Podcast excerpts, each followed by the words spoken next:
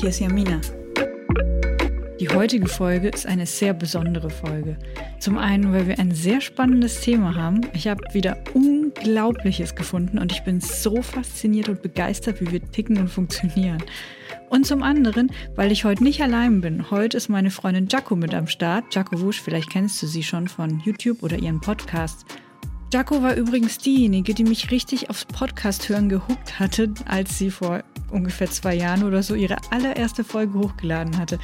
Sie hatte die im Auto aufgenommen und ich weiß noch, wie atmosphärisch die Regentropfen geklungen haben und es war einfach mega interessant, mal was zu hören, statt zu lesen oder auf einen Monitor zu schauen. Seitdem höre ich jeden Tag Podcasts und habe mittlerweile auch einen. Ich packe Jacos Podcast, sie hat mittlerweile zwei, in die Show Notes. Zum Thema. Also ich bin so geflasht und fasziniert, wie effektiv mir mein Hirn vorgaukelt, ich hätte mich selbst unter Kontrolle. Dabei passiert das meiste von dem, was uns ausmacht, völlig unabhängig von unserem Bewusstsein. Das ist mir jetzt mal wieder richtig klar geworden. Was tatsächlich in unserem Inneren abgeht, wird uns erst mit Verspätung klar, weil unsere Stimmung, Wohlbefinden und dadurch auch unser Handeln sehr stark vom autonomen Nervensystem abhängig ist. Und das autonome Nervensystem ist, wie der Name schon sagt, autonom, also unabhängig. Das heißt jetzt aber nicht, dass es total random irgendwas tut. Es wird von vielen Faktoren beeinflusst, auf die wir eben doch bewusst Einfluss nehmen können. Aber dafür müssten wir erstmal wissen, was in unserem Inneren überhaupt passiert. Und das verrät uns unser Herz. Wenn man den Puls fühlt, könnte man meinen, er wäre gleichmäßig wie ein Metronom. Das ist er aber nicht. Es gibt Schwankungen von Herzschlag zu Herzschlag, mal mehr, mal weniger. Das nennt man dann Herzratenvariabilität oder kurz HRV. Je größer diese Schwankungen sind, desto besser. Das ist nämlich ein Zeichen dafür, dass es dir sehr gut geht. Das weist darauf hin, dass du fit bist und Stress gut handeln kannst. Aber das Erstaunlichste ist, dass es auch ein Hinweis auf positive Emotionen, innere Ruhe und Willenskraft ist. Ist der Herzschlag aber sehr gleichförmig, dann deutet das auf unterschwellige Entzündungen im Körper, chronischen Stress, chronische Schmerzen oder Depression hin und dass man sich einfach allgemein schwer damit tut, seine Emotionen zu regulieren. Was ich mega erschreckend fand, ist, dass ein schlechter HRV-Wert sogar auf eine geringere Lebenserwartung hindeutet, selbst bei ansonsten gesunden Menschen. Chronischer Stress ist nicht nur nervig, sondern lebensgefährlich. Wir wollen also auf jeden Fall eine hohe Variabilität, weil das bedeutet, dass der Körper sich leicht regulieren kann und aus einem Fight-or-Flight-Modus in einen Rest-and-Digest-Modus kommen kann. Dann funktioniert auch unser Immunsystem besser, wir sind leistungsfähiger und glücklicher. Die gute Nachricht ist, wir können die HRV trainieren und dafür gibt es verschiedene Möglichkeiten. Eine ist Cardiotraining und zwar sinnvolles Cardiotraining. Das bedeutet Powern, wenn man Energie hat und Ausruhen, wenn der Körper sich erholen muss. Die andere Seite ist Stressmanagement. Also rechtzeitig erkennen, wann man zu viel hat und Strategien entwickeln, sich schnell und effizient zu erholen. Leider sieht die Realität so aus, dass wir es gar nicht merken, wenn wir über einen längeren Zeitraum gestresster sind, als es gut für uns ist. Manchmal bin ich zum Beispiel ganz vertieft in etwas und merke gar nicht, dass es um mich herum die ganze Zeit über laut ist, was mich tatsächlich enorm stresst. Oder wir vertragen gewisse Lebensmittel schlecht oder der Sport am Morgen laugt uns mehr aus, als dass er uns nützt. Oder wir machen zu spät eine Arbeitspause oder essen zu viel zu Mittag oder schlafen zu wenig. Vielleicht haben wir aber auch zu wenig Bewegung oder zu wenig Abenteuer. Also wie finden wir jetzt raus, was das Richtige für uns ist? Stress ist halt so individuell und kann etliche Gründe haben und meistens merken wir ihn erst, wenn wir schon knietief drinstecken. Zum Beispiel, weil unser Immunsystem zu lange down war und wir uns eine Erkältung eingefangen haben. Dass ich jetzt so tief in das Thema eingestiegen bin, ist übrigens kein Zufall. Vor circa zwei Wochen ging es mir von jetzt auf gleich gar nicht mehr gut. Ich habe selbst gemerkt, wie ungeduldig ich selbst bei Kleinigkeiten war das Problem ist, wenn unsere Sympathikus-Parasympathikus-Balance unausgeglichen ist, dann zieht uns das richtig fies runter, aber ohne zu merken, dass etwas mit uns selbst nicht stimmt. Man fühlt sich einfach nicht mehr in Sicherheit und selbst Kleinigkeiten wirken wie eine Bedrohung. Und dann beeinflusst das auch noch alle Organe, die ja vom autonomen Nervensystem gesteuert werden. Und superschnell trifft es den Darm. Zuerst dachte ich, ich hätte zugenommen, aber dass das innerhalb von wenigen Tagen passiert, ist ja schon sehr unwahrscheinlich. Ich hatte es trotzdem auf zu viel Nachtisch geschoben, aber es lag definitiv nicht am Nachtisch. Ich war einfach gebläht und aufgedunsen und unglücklich. Aber mein Körper hat sich gleichzeitig mit meiner Stimmung verändert. Und das war der Hinweis. Die Monate vorher war ich nämlich total gechillt und auf einmal lief ich auf dem Zahnfleisch. Deswegen bin ich überhaupt auf die Idee gekommen, meine Herzratenvariabilität zu messen. Erst dachte ich, meine neue Apple Watch wäre perfekt dafür, ist sie aber nicht. Brauchst keine kaufen. Die gibt einem leider keinen vollen Zugriff auf die Daten, die sie sammelt. Ich muss sagen, ich war schon sehr enttäuscht, aber mittlerweile bin ich sogar froh, denn so habe ich herausgefunden, dass es eine viel bessere Methode noch gibt. Und dafür brauchen wir nur unser Smartphone und eine App. Man legt einfach einen Finger gleichzeitig auf Licht und Kamera und durch die Farbveränderung sieht die App den Blutfluss in deinem Finger. Faszinierend. Allein das Messen ist schon eine kleine Meditation, weil man eine Minute lang stillhält und ruhig atmet. Und wenn man das dann zehnmal am Tag macht, hat man quasi zehn Minuten lang meditiert am Tag. Die Herzratenvariabilität zu messen ist etwas, das Berufssportler und Astronauten schon seit langem tun. Wenn die Werte zum Beispiel sagen, dass sich der Körper vom gestrigen Training noch nicht erholt hat, macht Sinn, einen, vielleicht sogar zwei Tage langsamer zu machen und hat dann am Ende ein besseres Ergebnis, als wenn man durchgepowert hätte. Und für Astronauten ist es wichtig, weil man an der HLV eine Grippe und Erkältung voraussehen kann. Wenn die Werte innerhalb einer Woche immer schlechter und schlechter werden, dann kann man davon ausgehen, dass man krank wird. Das ist sehr wichtig zu wissen, denn erkältet im Weltraum ist man eine Gefahr für sich selbst, die Mission und die anderen Astronauten. Für Normalos war diese Technologie bis vor kurzem gar nicht zugänglich. Wenn man früher den Zustand des autonomen Nervensystems messen und analysieren wollte, brauchte man ein richtiges EKG-Gerät und das kostet natürlich viel Geld und auch Zeit. Und jetzt geht das einfach mit einer App innerhalb von einer Minute. Voll gut. Und Jaco habe ich vor ein paar Tagen auch damit angesteckt, ihre HRV zu messen. Ich messe ja jetzt erst seit ein paar Tagen, aber ich habe auf jeden Fall gemerkt, dass ich besser Acht auf mich gebe, dass ich ähm, mich mehr kontrolliere auf eine gute Art und Weise. Man kontrolliert sich ja so schon sehr, sehr viel im Leben eigentlich und möchte eigentlich, ähm, also so geht es mir jedenfalls, manchmal die Kontrolle loslassen.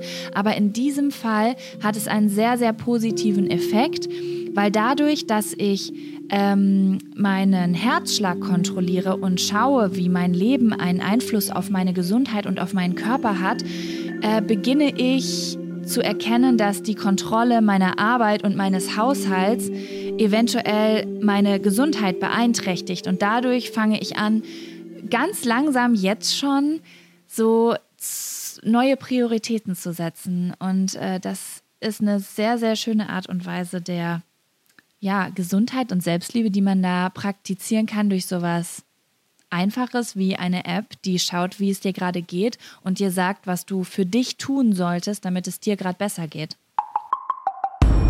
Es gibt ein paar verschiedene Apps, mit denen du deine HRV mit der Handykamera messen kannst. Manche analysieren die Werte auch für dich, damit du weißt, wann und wie hart du Sport machen solltest, wie lang deine Erholungsphase sein soll oder um herauszufinden, was dir Stress bereitet und wie du dich einfach wohler fühlen kannst. Es kommt ganz drauf an, was du möchtest und was du brauchst. Deswegen verlinke ich die verschiedenen Apps in den Show Notes. Jaco und ich benutzen eine, die einem sogar richtige Empfehlungen gibt, was man tun sollte, je nachdem, was man für Werte hat. Also chillen, Gas geben, was arbeiten, weil die Produktivität gerade hoch ist, oder ein Nickerchen. Und das mit dem Nickerchen habe ich gestern ausprobiert. Ich mache eigentlich nie Nickerchen, aber es hat so gut geholfen, dass ich das in Zukunft häufiger tun werde. Welche Tipps hast du schon probiert, Jaco? Ich habe gerade gestern Abend äh, einen Vorschlag implementiert. Und zwar hat die App mir gestern Abend gesagt, dass meine Produktivität auf jeden Fall low ist, dass äh, mein Stresslevel recht hoch ist und äh, meine Kapazität für den Tag verbraucht ist und ich aufs Sofa gehöre mit einer Decke und einem Tee und keinen Stress mehr haben sollte. Und ich saß aber noch am Schreibtisch und dann, ha, ich musste es aber fertig kriegen, weil ich wusste, wenn ich das jetzt nicht fertig mache, werde ich morgen früh mich sehr gestresst fühlen. Und dann habe ich einen Kompromiss geschlossen, habe mir eine Decke genommen und einen Tee genommen, habe mich ins Bett gekuschelt und habe da gemütlich in Ruhe mein Video weitergeschnitten. Und es hat sich dann wiederum mehr wie ein Hobby angefühlt als jetzt wirklich wie Arbeit. Und ähm, ja, ich merke, dass ich die Tipps der App nach und nach, besonders die, dass ich jetzt aufhören und runterschalten sollte oder was die App mir für den Tag raten würde, äh, dass ich da sehr drauf höre. Also vorgestern hat sie mir gesagt, ich bin für alles bereit und könnte auch ein Workout machen. Und das habe ich dann gemacht. Und äh, ich habe das Gefühl, dass das gar nicht so schlecht ist. Ich habe ja schon sehr viel Zeit auf Bali verbracht und da ist mir aufgefallen, dass die Balinesen extrem relaxed sind. Die meisten arbeiten lange, aber sie sind so gut wie nie richtig busy. Das kann aber nicht wirklich der Grund sein, dass sie so entspannt sind. Ich hatte vor langer Zeit auch schon Jobs, die mich nicht ausgelastet hatten und dieses Rumhängen und Nichtstun war das Stressigste, was ich nur hätte tun können. Die Balinesen haben aber noch was anderes. Sie leben nicht allein oder in einzelnen Familien, sondern in größeren Verwandtschaftszusammenschlüssen, wo jede Familie ein oder mehrere kleine Bungalows hat. Außerdem sind sie sozial sehr eingebunden, haben mehrmals die Woche Veranstaltungen, wo sie in großen Gruppen gemeinsam essen, jemanden verheiraten oder themenbezogene Gedenkfeiern haben. Zum Beispiel gibt es einen Tag, wo das Wissen gefeiert wird oder die Gottheit, die dafür steht einen anderen Tag, wo die Maschinen gefeiert werden und auf Hochglanz poliert werden. Jeder steht dann draußen und putzt seinen Roller. Und einen anderen Tag, an dem man dankbar für seine Haustiere ist. Und an dem Tag kriegen die Hunde, die übrigens meistens frei auf der Straße leben, aber irgendwie mit dazugehören, ein rotes Halsband. Voll süß. Überhaupt geht's auf Bali viel um Dankbarkeit. Es ist üblich, dass jeden Tag so kleine Gaben wie ein bisschen Reis, ein Keks oder auch mal eine Zigarette in kleine Körbchen mit Räucherstäbchen rausgelegt werden. Und Blumen. Blumen sind meistens auch mit drin. Der Stromkasten wird damit beehrt, der Roller, der Brunnen. Fast alle Häuser haben sogar einen eigenen kleinen Tempel und die Verwandtschaftszusammenschlüsse sogar einen abgeschlossenen Tempelgarten, wo jeden Tag jemand mit den Gaben da reingeht und die da überall hinlegt und äh, betet oder meditiert. Dankbarkeit zu fühlen, egal wofür, führt auf jeden Fall dazu, dass der Parasympathikus aktiviert wird. Das konnte schon mehrmals nachgewiesen werden. Das ist aber nicht alles, was die Balinesen so entspannt macht. Die sozialen Zusammenschlüsse scheinen sogar eine noch größere Rolle zu spielen. Anfangs dachte ich, das kann so einfach nicht sein. Es gibt nämlich überall auf der Welt unterschiedliche Persönlichkeitstypen und nicht jeder Mensch steht auf große Gruppen und Feiern. Und dass mich das zum Beispiel stresst, das kann ich jetzt dank der HRVF sogar beweisen. Es sind aber nicht einfach nur die Veranstaltungen oder dass viele Leute auf einem Haufen sitzen. Es ist die Sicherheit, die man bekommt, wenn man Teil einer Gemeinschaft ist. Konflikte gibt es natürlich überall und natürlich sind die total stressig, aber insgesamt scheint die Sicherheit der Gruppe gewichtiger zu sein. Der Parasympathikus kickt ja dann rein, wenn man keine Bedrohung mehr zu erwarten hat. Und das macht einen dann auch entspannter, verträglicher und glücklicher. Die letzten Tage haben mich viel darüber nachdenken lassen, was mich tatsächlich entspannt und was nicht. Also Yoga auf jeden Fall. Unmittelbar danach sind die Stresswerte zwar erhöht, aber nach 15 Minuten gehen die dann richtig schön in den grünen Bereich. Ich habe auch noch mal drauf geachtet, was ich wann esse. Die wenigsten Leute sind zum Beispiel wirklich glutenintolerant, also als Krankheit. Aber mittlerweile gibt es ausreichend Studien, die zeigen, dass man auch ohne Glutenintoleranz eigentlich ohne Gluten auch besser dran ist. Deswegen habe ich mich auch sehr gewundert, dass ich Brot so gut vertrage. Also wirklich besser als eine Quinoa-Mahlzeit oder so. Mir und meinem Darm geht es einfach so viel besser, wenn Brot die Basis meiner Mahlzeiten ist. Und zwar all meiner Mahlzeiten. Das müsste eigentlich viel zu glutenlastig und einseitig sein. Aber es scheint so zu sein, dass das einfach für mich die entspannteste Mahlzeit ist. So ein Brot ist schnell geschmiert und ich zaubere in wenigen Sekunden die besten Brotaufstriche ever. Oder ich esse einfach Brot mit Tomaten, was so lecker ist. Oder mit Spinat, also ungekocht, einfach so mit der Hand gegessen ohne Dressing. Also das Kochen beschränkt sich in letzter Zeit äh, bei mir auf durchschnittlich eineinhalb Minuten.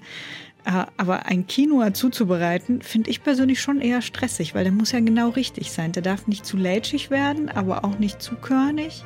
Und wenn es dann nicht perfekt ist, noch Essen gehen auf der anderen Seite ist natürlich cool, aber schon auch stressig, wenn ich ehrlich bin.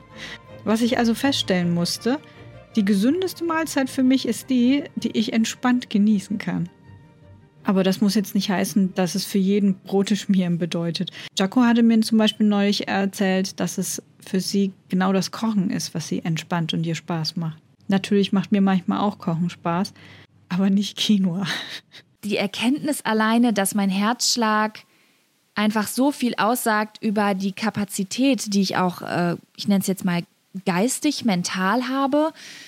Ich hatte immer ein Gefühl in meinem Körper und dieses Gefühl war, ich kann das jetzt nicht tun, weil ich Stressoren in meinem Alltag habe, die dazu führen, dass ich von jetzt auf gleich mich körperlich und mental so fühle, als ob ich meine Arbeit nicht mehr ausführen könnte. Und ähm, die App hat bisher schon dazu geführt, dass ich ein paar dieser Stressoren ausmachen konnte und sehen konnte, was ähm, ja meinen Körper einfach negativ beeinflusst. Und das beobachte ich jetzt so ein bisschen und versuche da so ein bisschen äh, zu tricksen. Und eine sehr, sehr große Erkenntnis, die ich heute äh, gemacht habe, ist, ich habe heute, ich fühle mich heute sehr gut und ich habe heute sehr gute Werte ähm, und ich bin heute alleine. Und ich bin sehr, sehr selten allein. Ich wohne mit meinem Freund zusammen und wir sind auch 24-7 zusammen. Und äh, wenn ich rausgehe, treffe ich mich auch mit Menschen. Und mir ist aufgefallen, dass meine Werte besonders gut sind, wenn ich alleine bin in einem Zimmer oder in der Wohnung, was mir einen kleinen Hinweis darauf gibt, dass ich vielleicht mehr darauf achten sollte, als kleiner Introvert auch mehr alleine Zeit für mich zu haben, weil es mich offensichtlich körperlich sehr stresst, nie alleine zu sein. Noch ein anderes Beispiel. Ich hatte ja mega Flugangst und mit der Zeit wurde es einfach nur schlimmer und schlimmer und schlimmer. Einmal wollte ich kurz bevor es losging aus dem Flugzeug aussteigen, weil ich so panisch war und komplett den Verstand verloren hatte. Im wahrsten Sinne des Wortes. Aber das war die Ausnahme. Meistens war ich nämlich bei vollem Bewusstsein, während ich beobachten konnte, wie, wie mein Körper komplett ausrastet. Einmal war ich so aufgelöst und am Heulen, während mir die Flugbegleiterin äh, zu erzählen versucht hatte, dass alles gut gehen wird und wir nicht abstürzen werden. Und ich dachte nur, das weiß ich selber. Ich bin gar nicht davon ausgegangen, dass wir abstürzen würden, weil ich ja logisch wusste, dass das außerordentlich unwahrscheinlich ist. Aber ganz egal, was mein zentrales Nervensystem dachte, mein autonomes Nervensystem rastete einfach immer wieder aus. Das fing immer an mit Schweißhänden beim Beschleunigen auf der Startbahn und hatte dann seinen Höhepunkt mit schierer Panik, wenn der Kurs ein wenig gewechselt wurde. Und es kam mir vor, als könnte ich nichts dagegen tun. Eine Zeit lang hatte ich einfach Tabletten genommen, also harte, verschreibungspflichtige Angstblocker, weil es besser für mich war, die Angst zu unterdrücken. Diese starke Angst hatte nämlich immer so eine depressive Phase noch nach sich gezogen. Aber jetzt kann ich stolz sagen, ich brauche keine Tabletten mehr. Ich habe nämlich gelernt, die Angst wegzuatmen. Oh, oh, ich hatte fast das Wichtigste vergessen. Oh mein Gott, Atmung. Ich habe schon beim Yoga vor Jahren gelernt, dass Atmung was sehr Wichtiges ist. Und ich habe aber gedacht, ja, ja, bla, Atmung, dies, das, adi, das. Und äh, weil ich immer direkt, wenn ich eine Atemübung gemacht habe, nicht selber den Effekt so krass gespürt habe, wie zum Beispiel, wenn ich eine Wechseldusche mache oder Sport mache oder so. Und ich habe da Größeres von erwartet. Jetzt mit dieser App, mit diesen Messungen, habe ich erstmal gesehen, was Atmung mit meinem Körper macht, was in mir drin passiert, auch wenn ich es selbst nicht sofort merke. Ich bin innerhalb von einer Minute von einem komplett roten Bereich in einen grünen Bereich gekommen, dadurch, dass ich ähm, die Atemübung aus der App gemacht habe, die übrigens mit Herzschlägen angegeben sind, was ich sehr cool finde. Also das typische äh, fünf Sekunden sind es ja sonst, aber fünf Herzschläge einatmen, sieben Herzschläge halten, neun Herzschläge ausatmen. Ich habe das eine Minute gemacht und äh, meine Werte haben sich äh, einfach um 180 Grad gedreht innerhalb von 60 Sekunden. Und äh, ja, da ich sowieso schon seit ich klein bin so ein bisschen Probleme mit den Bronchien habe und dadurch sehr flach atme, hat mir das jetzt nochmal gezeigt, dass ich darauf achten muss. Und äh, ich glaube, dass das auf, den, auf die körperliche, aber auch auf die mentale äh, Stress- äh, Gefühlslage unfassbar Einfluss nehmen kann. Und ich bin sehr gespannt, das weiter zu beobachten. Über Atmung habe ich ja schon eine ganze Folge gemacht. Aber die Atmung, die wir hier brauchen, die liegt bei den meisten Leuten bei etwa 5,5 Sekunden Einatmung und 5,5 Sekunden Ausatmung. Und wenn man das dann für 10 Minuten macht, dann hat man in der Regel erfolgreich den Parasympathikus getriggert. Und je häufiger man es tut, also die Atemübungen, desto schneller wird man dann auch. Irgendwann mal reichen dann drei Atemzüge, um das Nervensystem zu balancieren. Ich atme sehr gerne mit meiner Uhr. Ich habe die auf fünf Atemzüge pro Minute eingestellt. Das heißt sechs Sekunden ein und sechs aus. Das ist für mich total optimal. Und die Uhr vibriert immer auf Einatmen. Das heißt, es ist total leicht, bei der Stange zu bleiben und man schweift nicht so schnell ab wie beim Meditieren. Richtig gut funktioniert es dann auch noch mit äh, entspannender Musik. Also sowas wie Lo-Fi finde ich total gut, aber klassische Pianomusik geht immer. Und das Ganze dann richtig schön auf Noise Cancelling Ohrhörer, Augen zu. Bei meinem letzten Flug habe ich den ganzen Tag über immer wieder die Atmung gemacht. Also schon morgens angefangen und dann vor dem Flug, mittendrin und nachher die Werte gemessen. Und das krasseste Ergebnis gehabt. Ich hatte bessere HRV-Werte als an einem ganz normalen Tag.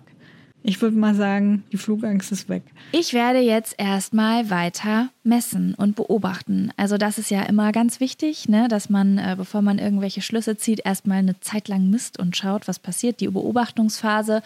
Und mein Ziel ist auf jeden Fall, besonders Stressoren herauszufinden, wirklich zu erkennen, nicht einfach nur, okay, mein Job stresst mich, sondern genau zu erkennen, was sind eigentlich jetzt gerade die Dinge im Alltag, die dazu führen, dass ich ausgelaugt bin, die meine Gesundheit beeinflussen, ähm, damit ich, naja, mich langfristig so fühle, wie ich mich fühle, wenn die App im grünen Bereich ist.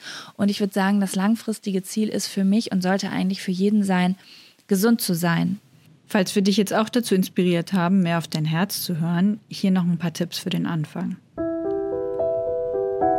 Wenn du hohe Werte direkt nach dem Sport oder nach kalten Duschen hast, nicht erschrecken, das ist normal und gut so. Wenn du hart trainierst, dann baust du ja ab. Das ist Sinn und Zweck der Sache. Wichtig ist nur, dass die Erholungsphase hinterher so tief wie möglich abläuft.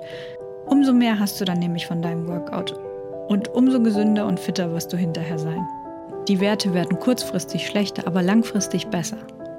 Überhaupt Stress an sich ist nichts Schlechtes, im Gegenteil. Es ist ein wichtiger Überlebensmechanismus.